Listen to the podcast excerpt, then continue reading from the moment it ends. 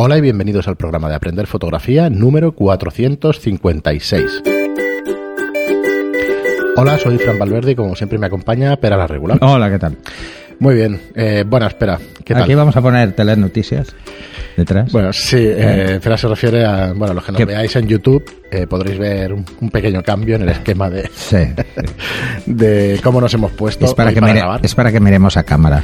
Eh, sí, porque yo normalmente además siempre siempre estoy aquí en la esquina y eso y que nos pudiéramos ver, pero pero bueno, así no sé, estoy un poco más cómodo, a ver si. No, lo que tenemos si que hacer es, para hacerlo diferente, es poner una cámara cenital y que solo se nos vea el cogote, no, eh, por encima. Sí, a ver, en, en radio es verdad que yo he visto algún algún programa y eso y se hablan así, se miran así como de reojo, queda un poquito Bueno. entre nosotros un poco mal, pero lo importante es que nos oigáis bien y, y eso. Bueno, en YouTube es importante la imagen. De hecho, lo hemos notado mucho desde que lanzamos los programas en, en vídeo, pues muchísimas, no se han duplicado directamente las, las suscripciones. De 2.000 y pico estamos en 5.700, una cosa así. Que se han duplicado en 8 meses, 10 meses, que llevamos colgándolos, más o menos desde febrero. Así que bueno, eh, iremos cambiando, iremos haciendo cosas, ya sabéis que no podemos estar quietos. Muy bien, pues recordaros como siempre antes de empezar con el programa, aprenderfotografía.online es nuestra plataforma para, eh, para que aprendáis fotografía de la manera más fácil y más rápida. Recordad que es una plataforma online, con lo cual te- eh, tenéis disponibles los cursos 365 días del año. Tenéis una tarifa plana con más de 300 clases de más de 100 horas de fotografía ya. Vamos subiendo contenido cada mes y tenéis tutoría y soporte individualizado. Eh, tenéis una cantidad de cursos, como os digo, más de 30, así que bueno, de vez en cuando los leo. Ya en el siguiente programa ya leeré unos cuantos. Y bueno, que recordéis que no tenemos permanencias, periodos mínimos y cada curso que está compuesto de 10 lecciones.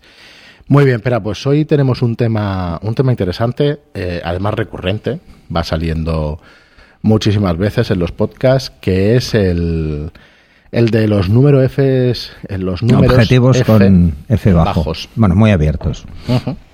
Sí, sí, la verdad es que, eh, sobre todo, mucha gente al principio, cuando se compra un equipo, lo que piensa es, bueno, comprarse un objetivo sencillo, todoterreno, para que le sirva para todo, Pero enseguida cambian a intentar comprarse objetivos con aperturas muy amplias y empiezan los dolores de cabeza. ¿Vale? Sí, venga, vamos. Empiezan sí, los vamos dolores de cabeza por varias cosas. Una es por el tema de la precisión de los puntos de enfoque. Eh, y básicamente es porque, bueno, cuesta más enfocar con según qué objetivos, sobre todo si son de gama baja. Objetivos con aperturas muy amplias, el enfoque suele ser bastante malo. Eh, le suele fallar bastante. Ujú. Sobre todo estos, ¿eh? de gama baja o gama media. Tiene algo que ver que sea el enfoque por contraste y eso, ¿no? Por la calidad No, no es por contraste. Perdón, eso, que me- nos refrescaras por qué es el enfoque en, En la las cámaras mirrorless sí que es por contraste. Eh, y en, en las cámaras reflex es por fase. O sea que, bueno, son dos formas diferentes. De hecho, las, las mirrorless suelen tener los dos sistemas. Ujú. ¿Qué es exactamente por fase? Por fase es que hay una serie de espejos con unos captores que lo que hacen es medir la distancia. Básicamente intentan hacer un cálculo por triangulación de distancia. Y entonces enfocan por ahí. Entonces, bueno, es mucho más fácil enfocar, pues, por ejemplo, cuando hay poca luz. Ajá. ¿eh? Incluso es más fácil enfocar con, con aperturas muy amplias. ¿Por qué es muy fácil enfocar con aperturas amplias cuando es por fase? Eh, por el contraste, por cómo se ve el contraste. ¿eh? Mm, Tienden, a- como desenfocamos mucho los fondos, Sí. eh, necesitamos mucho más tener muy claro a nivel de enfoque cuál es la distancia real de lo que estamos enfocando. ¿no? Pero, por ejemplo, cuesta mucho más enfocar cuando hay un contraluz. Porque hay que pensar una cosa que mucha gente igual no lo sabe. Nuestras cámaras se enfocan siempre con la apertura más amplia, o sea, la más abierta posible. Eh, y lo hacen así porque si estuvieran enfocando, tuviésemos la cámara F22, pues imagínate que no veríamos nada. O sea, estaría oscuro. Claro, mirar, entra ¿no? mucha menos luz. Entonces, eh, hay una cosa que se llama LMD, que es electromagnético, electromechanic diaphragm, ¿vale? Que lo que hace es mantenerlo abierto y en el momento del disparo pone la apertura que hemos seleccionado. Sí. Pero siempre enfoca en la más, en la más grande. Entonces, ¿qué pasa? Que vemos un desenfoque muy fuerte y en un contraluz, eh, por cómo entra la luz a través de, de- sobre todo en personas se nota mucho, pues puede variar la distancia y porque altera muchísimo el contraste. Decimos que cuando hacemos un contraluz muy marcado, decimos que tenemos eh, una imagen como falta de contraste. Pues precisamente en esas faltas de contraste es lo que le cuesta enfocar a una mirrorless mucho y a una reflex bastante. Le cuesta a todas, ¿eh? de hecho, enfocar en esas situaciones. Sobre todo cuando, cuando los motivos son muy estrechos y entra luz por los lados. Entonces cuesta mucho. Y esto es una de las cosas que se va a encontrar la gente cuando tenga un objetivo de- de- con una apertura muy amplia. ¿Cuál es una apertura muy amplia? Pues más, más allá, o sea, más abierto de un F28. Cuando estamos hablando de un 1.4, un 1.2, Bueno, y, un y 1.8. recordar que no todas las lentes, y si no son profesionales pocas, llegan a, a 2.8. O sea que incluso 2.8 sería ya una No, pero por ejemplo, en Canon y en Nikon también existe. eh, en Canon tenemos un objetivo que es eh, un 50 milímetros 1.8 Ujú. que vale 100 euros. Sí, sí. Entonces, claro, Sí, sí, lo si comparamos eso con, con el 1.2, por ejemplo, que vale 1500, pues bueno, ahí ves que hay una diferencia, ¿no? Sí. O el, o el 50 1.4 de Canon, que vale unos 500 euros, pues ya ves que la diferencia es importante. Vamos a está entre recor- 350 y 500. Vale, vamos Siempre a recordar una cosa, perdona, espera, de, con los zooms. Tenemos distintas aperturas, depende de los rangos focales. Van. Bueno, hay dos, hay dos tipos ¿eh? en ese sentido. Eh, hay dos tipos de, de zoom. Tenemos el zoom que varía la, o sea, varía la apertura en función de la distancia focal. Eso os veréis que en, en el, en el objetivo aparecen dos, eh, dos diafragmas en vez de uno. Y uno es a la a la- al ángulo mayor Sí. y el otro es al ángulo menor. O sea, la focal más corta y, a- y en cierto larga. momento, cuando pasamos de un ángulo a otro. Cambia el diafragma. Hay que ir con mucho cuidado con esos objetivos porque cambia la exposición. Claro. Entonces hay que ir con cuidado, ¿no? Eh, porque no lo va a hacer solo, no va a compensarla, no va a aplicar eh, eh, ningún cálculo para poderlo corregir, así que hay que ir con mucho cuidado. Eh, uno de los problemas, como decía, era el contraste. Entonces, ¿qué nos va a pasar? Pues nos va a pasar que nos va a costar enfocar por un lado y por otro lado vamos a obtener fotografías con un contraste muy marcado, unos desenfoques tremendamente marcados, donde, por ejemplo, la saturación de los tonos se va a ver mucho. Entonces esto lo hace como muy agradable. Otra de las cosas es la profundidad de campo, que es lo que todo el mundo asume como que es, una, es un fallo eh, a nivel de enfoque, pero no es así. O sea, realmente es que es una profundidad de campo muy, muy pequeña, con aperturas muy amplias, sobre todo con focales medias. Y entonces, ¿qué va a pasar? Pues que la zona que está enfocada es tremendamente pequeña. Estamos hablando de igual un milímetro. Eh, porque esto de, cuando hablamos de enfoque, enfocado solo está un punto. Estemos a la focal y estemos a la apertura que estemos. Solo hay Un un punto. plano, digamos, Lo ¿no? que pasa es que que- la profundidad de campo lo que nos está dando, a- lo que nos hace ver es que hay una zona que el enfoque aparente es razonable. Pero desde el punto donde enfocamos, adelante y hacia atrás, se va desenfocando. Siempre. Con una apertura muy amplia, esto es, esta transición es muy rápida. Con una apertura menos amplia es más lenta, pero pasa exactamente igual. ¿Qué nos pasa entonces, pues por ejemplo, con un objetivo que, es 5 o 6? Eh, Que no hay muchos, por suerte. O un F4 o un 2.8. Pues que como esta distancia es más amplia, no somos tan conscientes de que estamos fallando a la hora de enfocar. No nos damos cuenta, pero estamos enfocando mal. Es una de las preguntas que te iba a hacer. Eh, ¿Somos capaces a simple vista de ver si es falta de profundidad de campo o falta de enfoque? ¿O no hay diferencia? Bueno, es que en definitiva es lo mismo. Hemos enfocado en un sitio donde no debíamos enfocar porque lo que queremos O sea que- ver nítido no está. Claro, tenemos que tener el conocimiento de que esa profundidad de campo llega pues a eso, a Por ejemplo, centímetros, milímetros o lo que sea. Exacto, un ejemplo muy sencillo. Cuando hacemos un retrato, que estamos muy cerca, entonces la Sí. profundidad de campo es mucho menor. Cuando tenemos una apertura muy amplia y estamos enfocando, por ejemplo, a los ojos, si el punto de enfoque se nos va al- a la pestaña superior, como las pestañas superiores están hacia adelante Sí, y curvadas ligeramente, esto es un tema anatómico, es para evitar que el sudor entre en el ojo, pues ¿qué nos va a pasar? Que el iris no se va a ver enfocado, porque nos estamos alejando igual 3, 4, 5, incluso más milímetros de la zona. Y si tenemos mm, una profundidad de campo muy pequeña, pues ¿qué va a pasar? Que esa diferencia o ese enfoque razonable deja de serlo. Y entonces no lo vemos nítido. Entonces, un, un ejemplo muy sencillo, como enfocar en el iris es muy difícil, porque brilla, porque tiene brillos y el contraste puede ser muy bajo o puede ser muy alto, dependiendo de cómo sean los ojos o cómo sea la luz, pues el, el truco más sencillo es enfocar al párpado inferior, porque las pestañas van hacia abajo. y no se alejan del ojo. Y esto es para hacer que la lágrima caiga, para que no se quede ahí. Entonces las empujan hacia abajo. Entonces, eh, enfocando ahí va a ser mucho más sencillo. Tener el iris nítido. Porque el iris, si os fijáis, la curva del iris está a la misma altura que las pestañas del párpado inferior. Entonces, ese sería un ejemplo, ¿no? Cosas que hay que tener en cuenta, sobre todo cuando las aperturas son muy amplias y las profundidades de campo son muy pequeñas.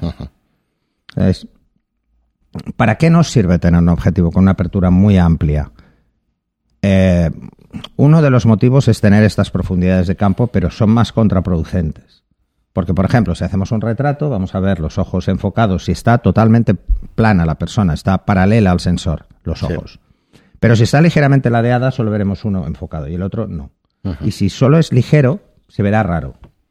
Luego, no veremos la nariz enfocada. La veremos muy desenfocada.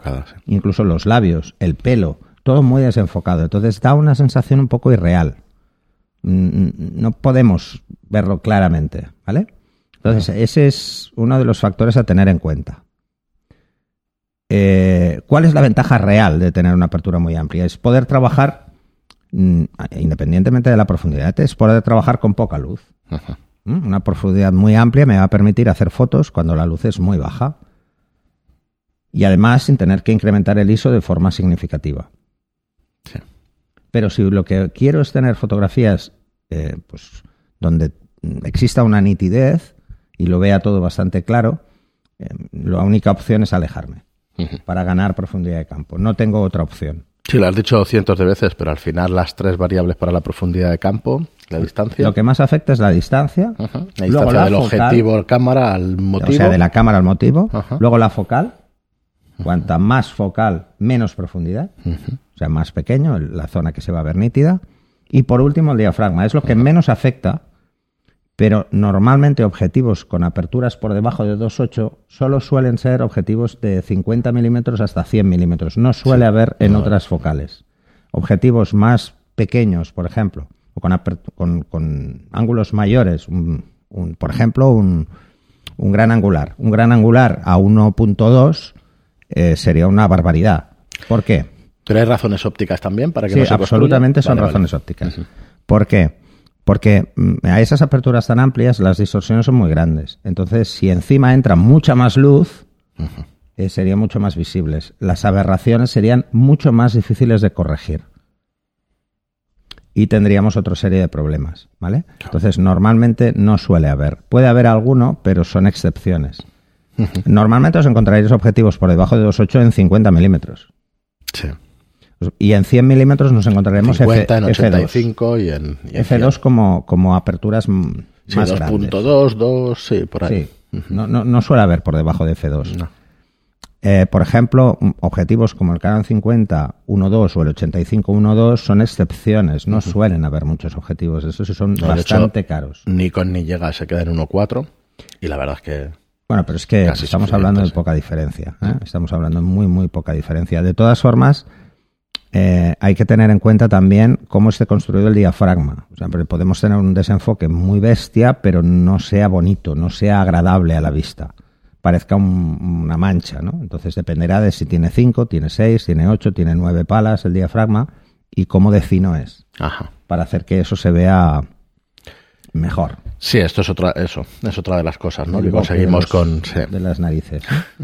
Entonces, lo realmente importante cuando trabajamos con aperturas muy amplias es tener muy claro nuestra capacidad para enfocar bien. Independientemente de, la cámara, mm. hay que saber la cámara cómo puede enfocar de bien, en qué situaciones, porque eso va a depender de la cámara y del objetivo.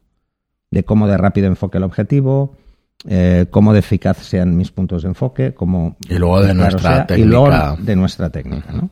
Entonces, si nosotros no tenemos muy claro que hay zonas que va a poder enfocar muy mal con aperturas muy que va a enfocar muy mal con aperturas muy amplias y, por muy buena postura, por muy buena técnica que tengamos, si insistimos en enfocar ahí, nunca vamos a tener fotografías nítidas. Así que hay que ser muy consciente de, ese tipo de cosas. ¿Para qué sirven estas aperturas tan amplias? Como decía, poca luz o motivos donde el desenfoque realmente no sea muy importante. Queremos aislar al motivo del fondo.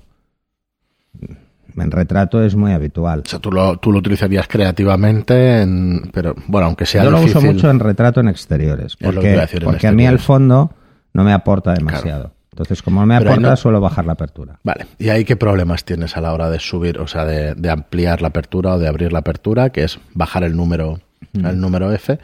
¿Te encuentras problemas de luz? ¿Necesitas menos luz de la que hay ambientalmente? Normalmente la puedes controlar bien. No pasa como en paisaje, ¿no? No, pero a ver, eh, aquí es el triángulo de exposición, o sea que si abro tanto tengo que subir obturación, porque si no ya estoy con el ISO a 100, obturaciones. Vale. no, lo que pasa es que evidentemente si nos vamos a tener que ir a un 8000 Ujú. eh, para poder hacer una foto, pues, pues igual nos estamos pasando un pelín. Entonces, ¿por qué? Pues porque en estas obturaciones por encima de 3000 o 4000, ¿m? que la mayoría de cámaras de iniciación llegan hasta 4000, Sí. ¿Qué pasa? Que el obturador, mm, cuando lleva muchos disparos, empieza a estar laxo. No es exactamente 8000. Ujú. O sea, puede variar, porque es una obturación tan rápida que puede haber variaciones significativas. No es que sea un fallo de, em, pues, como teníamos antes, pues, por ejemplo, con los ISOs, o, no, no es que sea un fallo por una corrección incorrecta o por algo que esté mal o por... No, simplemente porque se va volviendo laxo, se va volviendo elástico. Entonces va perdiendo eh, esa velocidad. En las cámaras profesionales tarda muchísimo y en las cámaras más de iniciación, pues no, lo pierde con más facilidad. Antes cuando, lo he comentado en más de un programa, antes cuando te ibas a comprar una cámara, el, el- el señor de la tienda, que normalmente eran tíos que sabían muchísimo, ahora todo esto ha cambiado, porque antes eh, las tiendas estaban muy pensadas para profesionales, sobre todo si ibas a comprarte una cámara reflex. Eh, ¿Qué pasaba?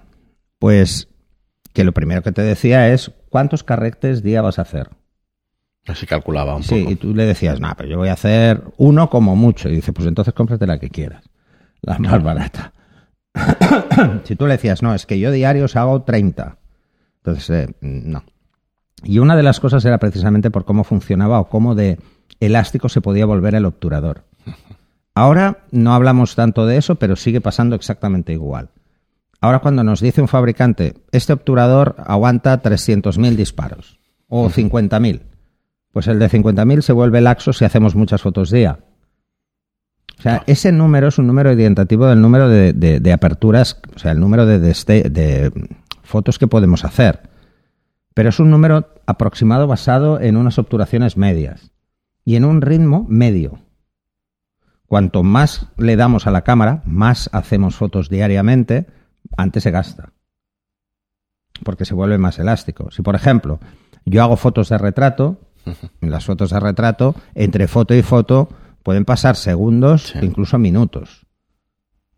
Sí, ahí sí, difícilmente lo vuelve, lax- lo, lo vuelva laxo. Es Bueno, difícil. pero las de moda, que suelen Pero hacer si, con retratos. no, en general, No, se hace- en moda son pocas fotos, ¿eh? Sí. porque hacer 200 fotos en una sesión de cuatro horas son pocas fotos. Ahora, si yo, por ejemplo, me dedico a deportes Mm, y hago ráfagas de 10 fotos no por cada que escena, Cierto. eh, lo vuelvo más laxo con facilidad.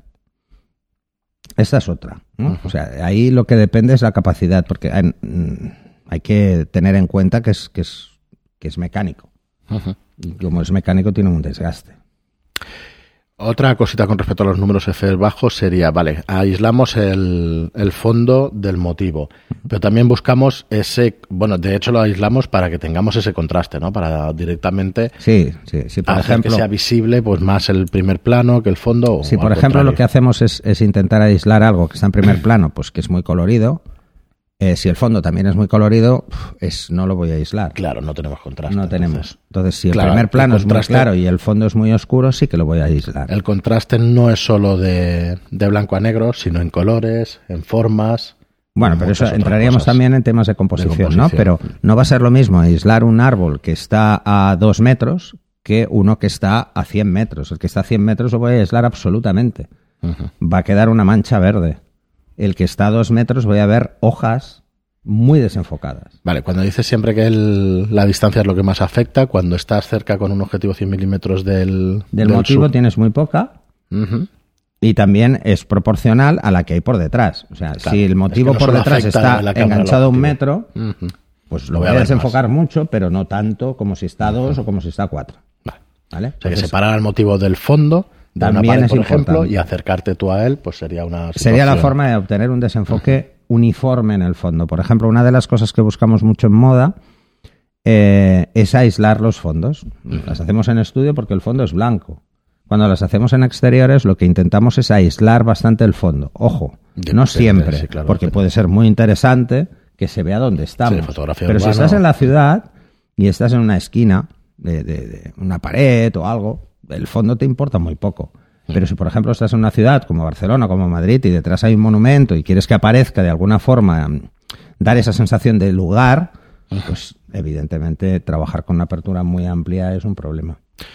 Y ya acabando con el tema de las aberraciones, las cromáticas, el viñeteado y todo eso. Está claro que cuanto más grande la, la apertura, Cuanta mayor es la más apertura, viñeteado vamos a tener. más aberraciones, pero también más eh, resolución.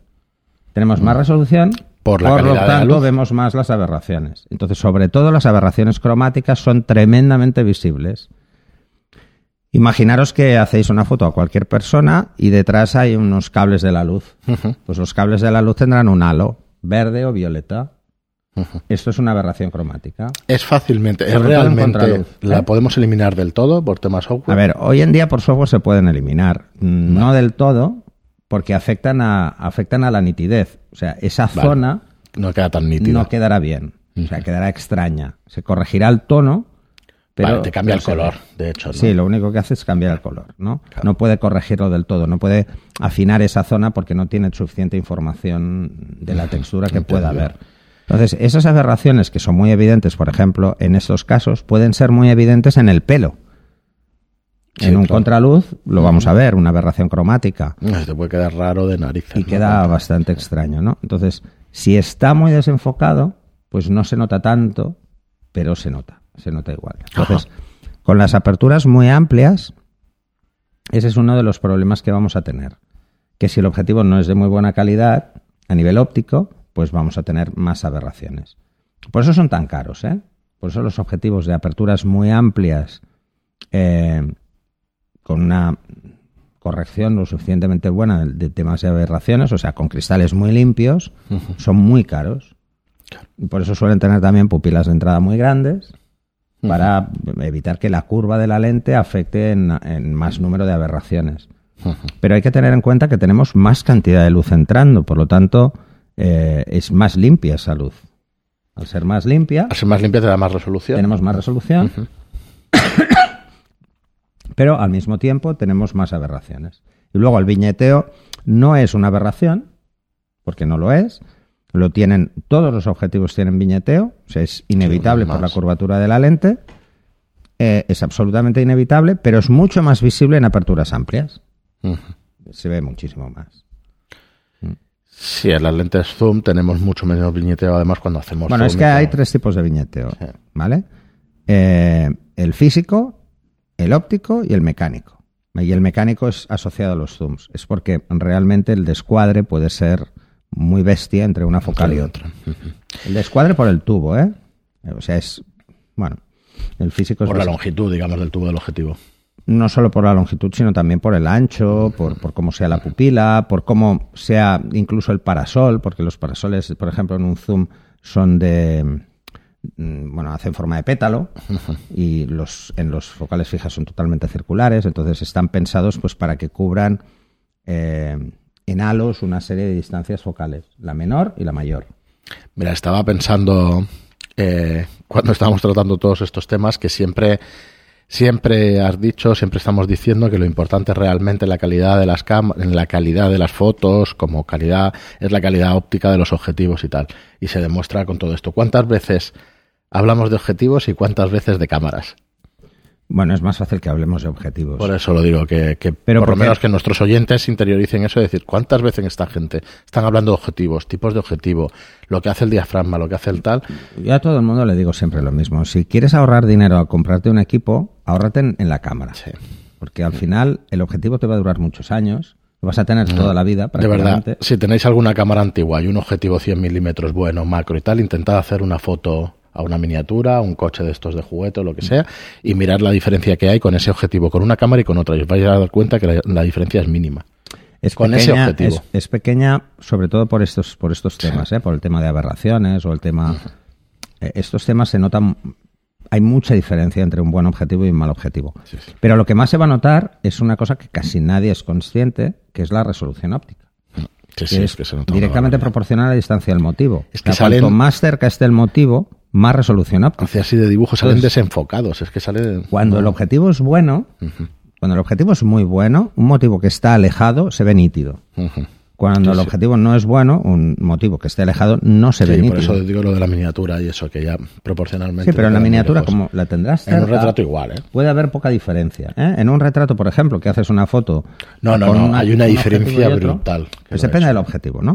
Pero en un retrato que haces una foto con una cámara o con otra y con un objetivo o con otra, las diferencias que hay suelen ser detalles, sobre todo en la fidelidad del color, lo que llamamos eh, el contraste natural, ¿vale? Que es que el color se reproduzca fielmente, o sea, que el cristal no haga nada para alterar los colores. Pero en la resolución y eso es que es abismal. Pues tú ahora imagínate algo que está mm, que no está a dos metros, sino que está a 10 metros. Sí, sí, nada que ver. Eh, un texto que está a 10 metros. Esta prueba la podéis hacer todos. Cogéis la cámara, la típica señal de tráfico que tiene muy con- mucho contraste, por ejemplo, y que tiene un texto de los horarios de aparcamiento, por ejemplo, ¿no? hacer una foto con un objetivo medio a unos 10 metros y hacer la misma foto con un objetivo que sea bueno a 10 metros y luego con uno que sea muy de iniciación a 10 metros con la misma focal. Y os daréis cuenta de que las diferencias son brutales o sea de tener eh, bueno es, es un tema además añadido que es que es se asemeja al astigmatismo visual. Tenemos los bordes muy desenfocados eh, bueno, pues esto es otro de los de las grandes historias que tiene Sí, sí. el escoger No, bien un objetivo. Muy bien, Pera, pues nada, ya estamos en 25, 27 minutos. Eh, muchísimas gracias, dejamos aquí el programa. Muchísimas gracias a todos por escucharnos. Pero podemos hablar Muchas- más eh, de esto. Mm, Podríamos estar un buen rato con eso. Lo corto. Muchísimas gracias a todos por escucharnos. Muchísimas gracias a todos por, los- por las reseñas de 5 estrellas en iTunes y por los me gusta y comentarios en iBox. Gracias y hasta el próximo. Hasta el siguiente.